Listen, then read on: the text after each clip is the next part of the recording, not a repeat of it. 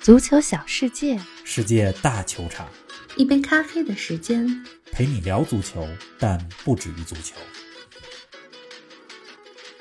欧冠十六强淘汰赛疯狂接二连三，马竞淘汰曼联，让梦剧场成为噩梦剧场；比利亚雷亚尔淘汰尤文，黄色潜水艇再次惊艳欧洲。欧战淘汰赛，你永远可以相信西蒙尼和埃梅里。在西蒙尼面前，朗尼克和曼联尽显幼稚，而埃梅里的周全计划让尤文连续三年成为欧冠十六郎。欧冠八强全部产生，怎样的对决将会让你热血沸腾？更多精彩内容尽在本期足球咖啡馆。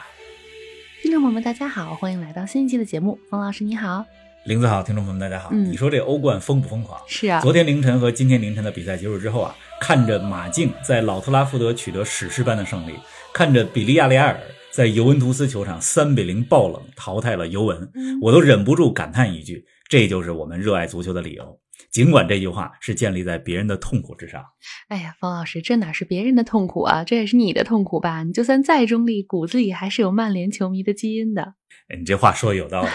昨天曼联和马竞的比赛结束之后啊，我真的很需要睡觉，但又睡不着，总得写点什么。 嗯，我的发泄方式就是写一篇尽可能理性的文 字。写东西。昨天呢发了篇文章，嗯大家可以到我们足球咖啡馆播客的公众号上去看。这文章的名字呢叫做《迭戈·西蒙尼》。二十四年前，他让贝克汉姆显得愚蠢，而今天他让曼联尽显幼稚。是的，今天凌晨啊，我看了比利亚雷亚尔和尤文的比赛。说实话，这场球前七十五分钟略显沉闷。嗯，如果你不是这两个队的球迷啊、如果你不是像我们这样说球，可能这比赛都会让你睡着。是啊，但是七十五分钟风云突变，嗯尤文后卫鲁加尼在禁区里边的犯规送给了黄色潜水艇一个点球，赫拉德莫雷诺把球打进一比零，这个球改变了场上的局势得，尤文懵 了。是的，比利亚雷亚尔呢乘胜追击，最后三比零。说这两场球啊，你对比昨天马竞的胜利，还有今天比利亚雷亚尔的胜利，你会发现有异曲同工之处，嗯，说说，都是两位有着丰富欧战比赛经验的教练，嗯，带着非常周全的计划，在客场取得了胜利。是的，而对比曼联和尤文的失利，也有相同之处，怎么呢？就都是呢入了对手的 圈套，心态出现了变化，是啊自毁前程。给马竞点赞，也给比利亚雷亚尔点赞。哎，冯老师啊，说个题外话，你猜我此时此刻喝的咖啡用的是哪种咖啡豆呢？那不用猜，那肯定是黄色潜水艇啊！是啊，哎，我跟大家说说啊，玲子有个特别好喝的豆子，就叫黄色潜水艇。没错啊，哎，今儿录完节目啊，咱们赶紧出门儿去找那个卖咖啡豆的 拉赞助的。比利亚雷亚尔表现这么神奇，是对吧？啊黄色潜水艇在咱们节目当中也经常亮相。没错你说这卖咖啡豆的不得给咱们赞助赞助吗？我看可以有，不过这个豆子我真的是非常喜欢，今天喝呢也特别的应景。回到本周欧冠的四场比赛，可以说是冷门谍报，不仅曼联、尤文被淘汰，之前被一致看好的阿贾克斯也出局了。欧冠八强至此全部产生，英超和西甲的球队占据了其中六个席位，德甲和葡超各占一席。冯老师，你希望八强战当中出现怎样的对决呢？英超三个队：利物浦、曼城、切尔西；嗯，西甲三个队：皇马、马竞、比利亚雷亚尔。是，葡超是本菲卡，嗯德甲是拜仁，对呀这是八强。我希望出现的对决啊，嗯， 皇马和拜仁打一个欧洲德比，是，利物浦和马竞再来一回淘汰赛，这两个队在小组赛当中遇见了，但是两年前的淘汰赛，想必大家还记得。是的，我希望利物浦和马竞再打一轮淘汰赛，对呀、那么让比利亚雷亚尔打一打切尔西，让曼城去打本菲卡。嗯，这是我心目当想中得的不四错嗯啊组八强战的对决。我这纯是个人意愿啊，大家一边听节目，也一边呢可以给我们留个言，说说您最期待的八强战对决是怎么样的对决。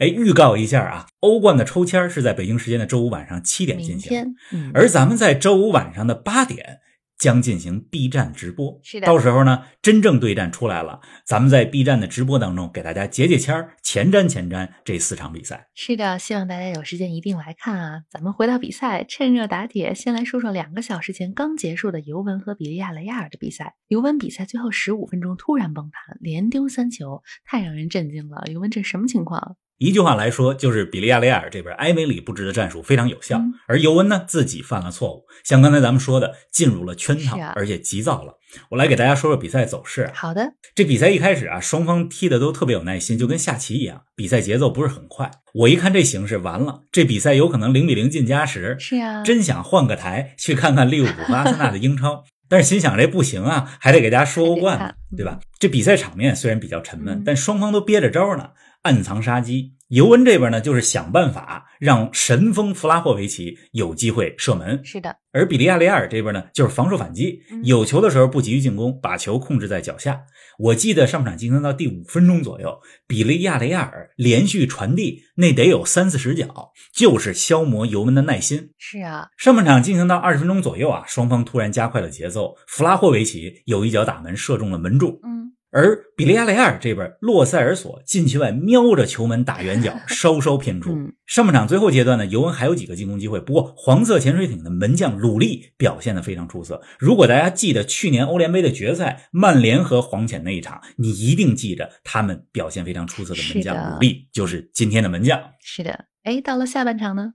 下半场呢，前半个小时相对比较沉闷，双方似乎预示着要把力气留在比赛的最后十五分钟来一场决战。嗯，但是随着时间的推移啊，越往后这尤文就会越来越着急对哎呀，而比利亚雷亚尔那边呢，人家不着急，慢慢的按照自己的计划进行了战术调整。是的，中场科克兰和丘库伊泽上场，两个对位换人，保证了中场的体能。嗯，同时，第七十三分钟，他们的头号王牌射手赫拉德·莫雷诺上场了。七十六分钟的时候，黄色潜水艇获得了点球，机会来了，赫拉德·莫雷诺主罚命中。是的那个球，尤文鲁加尼的防守动作慢了，而且太鲁莽了。这么一个点球就改变了比赛的局势，嗯之后尤文就慌了一，下崩就盘不了，行了嗯疯狂换人调整，跟昨天的曼联差不多，换了好几个人，但都没有起到作用。而黄色潜水艇这边呢，以不变应万变，一个头球破门，保托雷斯头球破门，再加上又获得一个点球，最终的比分三比零。哎，听你说的黄色潜水艇真的是又有计划又稳啊！哎，之前两个赛季的欧冠啊，尤文都是止步于十六强，先后被里昂和波尔图淘汰。今年有了神锋弗拉霍维奇，怎么还是不能改变欧冠十六郎的命运啊？在这场比赛之前啊，其实尤文状态最近挺好的，嗯各项赛事十二场不败，是，意甲当中呢来到了积分榜的第四，领先第五名七分，而且尤文甚至还有机会冲击一下冠军。嗯，弗拉霍维奇东窗的加盟啊，可以说给尤文带来了立竿见影的效果。是的，然而在欧冠当中，今天我也有点意外，我们似乎看到了那支前两年似曾相识的尤文，就是当他们是大热的时候，面对整体实力不如自己的对手，自己的心态出现了问题。嗯，真是，同时比赛的某些片段犯下了致命的错误。其实，经常看意甲的朋友会知道，尤文这几个赛季经常在自己的禁区里轻易给对手 点球，像德里赫特啊、拉比奥啊，经常送点。嗯那今天这场比赛呢，送点的变成了鲁加尼。是鲁加尼平时打的不多，比赛状态呢也一般。是啊，当然了，尤文也是受到了伤病的困扰，像博努奇也打不了。但是在这么关键的比赛当中轻易送点，尤文太不应该了。对呀、这支尤文啊，主教练虽然是阿莱格里，但已经没有了2015年、2017年进欧冠决赛的那种底气了。是的，你说神锋加盟为什么不能改变十六郎的这个命运嗯？弗拉霍维奇确实是神锋，加盟之后表现很好。他今天比赛上半场也险些破门，但他到队的时间太短了，而且一支球队这两年积淀下来的文化和基因，不是一个球员就能这么快速改那变。肯定的，总之吧，我觉得进入到二零二二之后，尤文还是走在了正确的道路上，比赛季的上半段要好很多。只不过今天这场球太让人大跌眼镜了。哎，确实是，您正在收听的是《足球咖啡馆》，一杯咖啡的时间陪你聊足球，但不止于足球。欢迎您在各大音频平台关注我们的节目，同时关注我们的足球评论公众号“足球咖啡馆”播客 （Football Cafe） 和我们的微博“足球咖啡馆”，让我们一起聊球、看球、追球。哎，咱们再把目光转向昨天的老特拉福德啊，曼联零比一输给马竞。冯老师在昨天的文章里，你说到了三个原因，使得曼联看起来十分幼稚。第一是中卫防守的问题，第二是注意力不集中，第三是朗尼克毫无逻辑的换人。来给我们详细说说吧，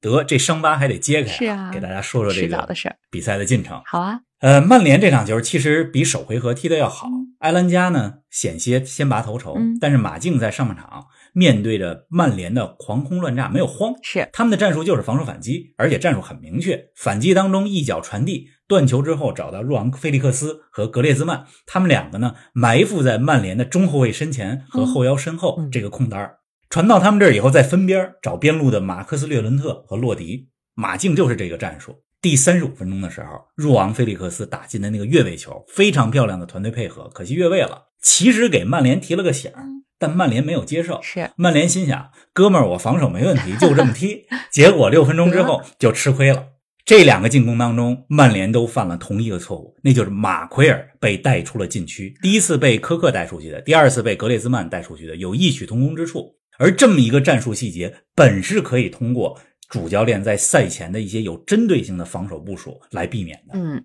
哎那第二个问题呢？第二个问题就是曼联的注意力不集中。大家都说曼联的失球是源于马竞犯规，裁判没有吹。但别忘了，从埃兰加在前场丢球没被吹罚，到马竞完成那次进球，过去了三十三秒的时是间。啊，这半分钟里，曼联球员的注意力没有在球上，而在纠结于那次判罚判没判。你从球员的肢体语言就能够看出来，哎真这是反映了曼联的幼稚。这是第二点。哎，那再说说朗尼克的换人呢？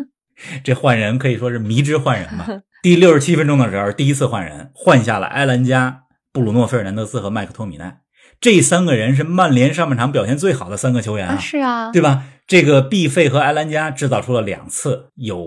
威胁的进攻，麦克托米奈在中场的调度和防守都不错，嗯把他们三个换下去了。换上来的三个人，博格巴、拉什福德和马蒂奇都没起到太大的作用。 得，博格巴只有八次传球，拉什福德在场上形同虚设，马蒂奇后来被改打成中后卫去了。这三次换人完了以后呢，朗尼克继续进行了调整，之后换上了卡瓦尼嗯，换下了弗雷德，换上卡瓦尼呢是让曼联有两个前锋 C 罗和卡瓦尼。但少了一个中场传球的人，是啊你这球根本送不进禁区去。对呀、那朗尼克之后认识到了这个问题，用胡安马塔换下了中后卫马奎尔，嗯增加一个中场。但是别忘了，这场比赛之前，马塔只有一百七十一分钟这个赛季的出场时间哎。如果不是这次换人，可能很多球迷都忘了马塔还在曼联。是啊，这个换人也有点让人看不懂。嗯，总之，这五次换人吧都没有达到效果，曼联踢得非常乱。最后这个比赛呢，就是按照马竞和西蒙尼的这个计划进行的。比赛最后十五分钟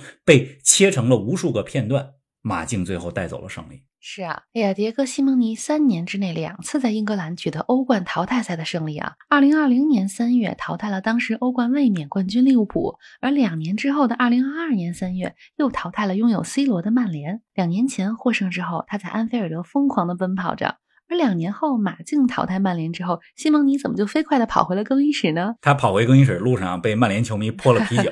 但应该很享受那种侮辱，因为他是胜利者。是啊，飞速跑回去啊！我的猜测是，要么是迫不及待回更衣室和球员们赶紧庆祝，嗯，要么呢是怕曼联球迷攻 击他。有毕可能。竟西蒙尼在一九九八年世界杯上就和曼联球迷结下了 梁子，当时造成了贝克汉姆的那个红牌嘛，就成为了曼联的公敌。嗯，二零二零年的三月十一号，就是你刚才说的两年前的那场比赛啊，马竞客场三比二战胜利物浦，两回合四比二淘汰了利物浦。那场比赛，对吧？马竞把利物浦拖进加时，是的，而且在菲尔米诺在加时赛进球之后，马竞还能进三个球，马克斯·略伦特连进两个球，莫拉塔锦上添花。那时候还有客场进球的优势，我觉得那场比赛真的是西蒙尼一个非常经典的战役。嗯，如果没记错的话，对利物浦的那一场也是二零二零年疫情停赛之前欧冠的最后一场比赛，是的所以我印象也非常深刻。嗯那两年之后，西蒙尼又来了，又是一场经典的比赛，一比零战胜曼联，在老特拉福德，我觉得绝对可以说是史诗般的胜利，嗯，给西蒙尼点赞吧。是啊你说他是三年两次淘汰英格兰的球队，但如果放到十年，其实是三次，因为二零一四年还淘汰过切尔西。啊，还对真吧是，？西蒙尼这个教练，你可以说他的战术风格丑陋，但他就是一位为了就是为了胜利赢不惜一切代价的教练是。的，哎，球员时期如此，过去十年执教马竞也如此。西蒙尼有着穆里尼奥的现实，但是他比穆里尼奥更懂得如何激励球员。嗯，西蒙尼有着贝尔萨的那种偏执，但是他比贝尔萨更加灵活。是的，人们都说西蒙尼在马竞的执教到了天花板，但他一次又一次的抬高了这个天花板哎，。你这个评价真的是很高啊！哎，这场胜利对马竞来说至关重要，让他们本来看似暗淡无光的赛季突然光明了起来；而对曼联来说呢，则又是一个一无所获的赛季。欧冠出局也意味着曼联连续五年无冠啊！五年啊，时间不短。是曼联这个赛季可能唯一的念想就是争四了， 是英超争四。但是你看看阿森纳最近的表现，就知道曼联争四有多困难太难了嗯啊阿森纳今天凌晨呢，虽然零比二输给了利物浦，但是近期整体的状态是非常不错的。嗯呃，来说马竞啊，再说多说几句。马竞这个赛季的状态一下子就起来了，西甲连胜了好几场，是尤其是两周前三比一战胜皇家贝蒂斯的比赛特别关键，呃，让他们重新回到了积分榜的前四。而若昂菲利克斯又迎来了马竞生涯的最佳状态嗯，门将奥布拉克的状态也回来了，所以马竞现在的整个的这个赛季的走势都变了。是，欧冠的八强对阵，我觉得谁也不会想抽到马竞， 肯定的，而且马竞现在这套战术挺好的，中场非常硬核，边路两翼齐飞，嗯锋线上若昂菲利克斯搭配格列兹曼或者安赫尔克雷亚都非常有威胁。别忘了替补席上还有苏亚雷斯，是吧？啊我看了看马竞的赛程，到四月底，马竞对阵。接下来的几场比赛都是对阵排名西甲十一名之后的球队嗯好，机会所以说对他们来讲也是一个快速拿分的好机会。是的，，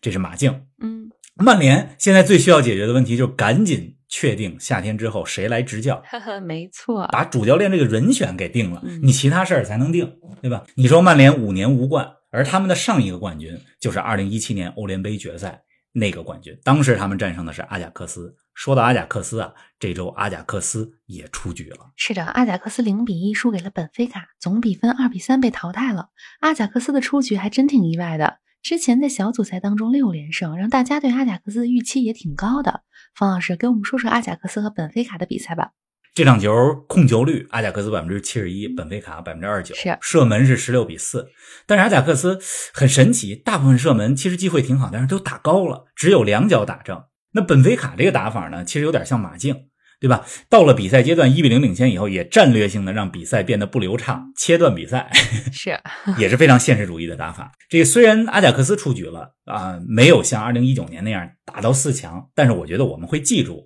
打进十一个球的阿莱，我们会记住今年在小组赛六战全胜进了二十个球的阿贾克斯。是的，那本菲卡淘汰阿贾克斯其实也并不稀奇，因为本菲卡他们的欧战经验是非常丰富的。没错这个队啊后防非常的稳固，小组赛和巴萨打了两场没有丢球，三比零一场，零比零一场。而在对阿贾克斯这场比赛当中，进球打进唯一进球的是二十二岁的乌拉圭前锋努涅斯，这个球员非常值得关注。同时，本菲卡队中啊还有非常值得关注的一个球员，就是葡萄牙国脚拉法席尔瓦。啊，另外再多说一句，本菲卡啊，他们这赛季中途其实换教练了，是去年圣诞节之后，弱热热苏斯下课了，因为在葡萄牙的杯赛当中零比三惨败给了波尔图，这就直接导致了他的下课。嗯那接任他的呢是本菲卡 B 队的教练内尔松·维里西莫，这场对阿贾克斯的比赛就是他指挥的。这个维里西莫这个教练呢，才四十四岁，也是从 B 队提拔上来的。这个执教经历啊，有点像瓜迪奥拉那么个意思。啊，原来是这样。哎，本周晋级八强的最后四支球队，除了本菲卡、比利亚雷亚尔和马竞之外，还有卫冕冠军切尔西。切尔西是在客场二比一战胜里尔，总比分四比一晋级。看来场外事件没有影响到切尔西的场上表现啊。这就是球员的职业程度，嗯不是每个队都能不受场外事件影响。是的，切尔西我觉得表现的足够职业。嗯，这个欧冠八强产生了，咱们今天的互动话题已经说了，请大家说说您最期待的对阵是怎么样的对阵。那周五晚上呢，也非常期待跟大家在 B 站聊一聊欧冠抽签的结果和四场八强战的对阵。是的。哎，说完了欧冠啊，咱们再来关注一下本周末的五大联赛。这周末将上演两场重量级的德比：皇马与巴萨的西班牙国家德比，以及罗马和拉齐奥的罗马德比。冯老师给我们前瞻一下。这两场球都是北京时间周一凌晨，是的嗯大家有时间的话可以先看罗马德比，再看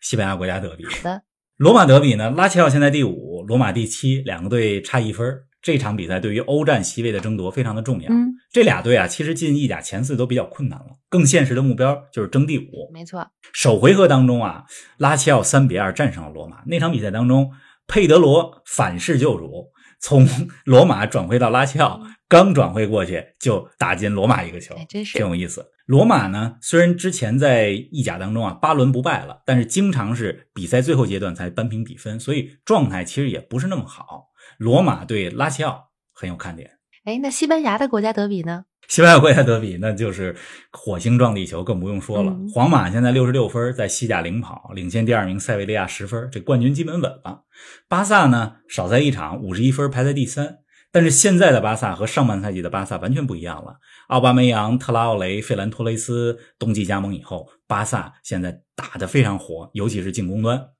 那么不知道大家是不是记得上半赛季的国家德比啊？当时巴萨一比二输给了皇马。是啊那场比赛呢，皇马占据了优势，阿拉巴进球，巴斯克斯呢把比分扩大到二比零。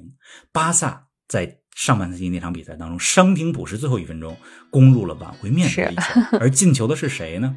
阿奎罗，啊是的，就是已经退役的阿奎罗。嗯，这好像是很久远的事儿了，但其实就是在几个月前。哎，周一早上啊，跟大家重点说说罗马德比和西班牙国家德比，因为平时周一早上咱们都说英超早看，对吧？但是这周末呢，因为英格兰足总杯的关系，英超的比赛其实并不多。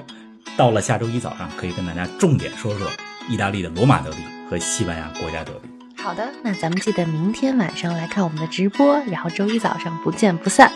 不见不散。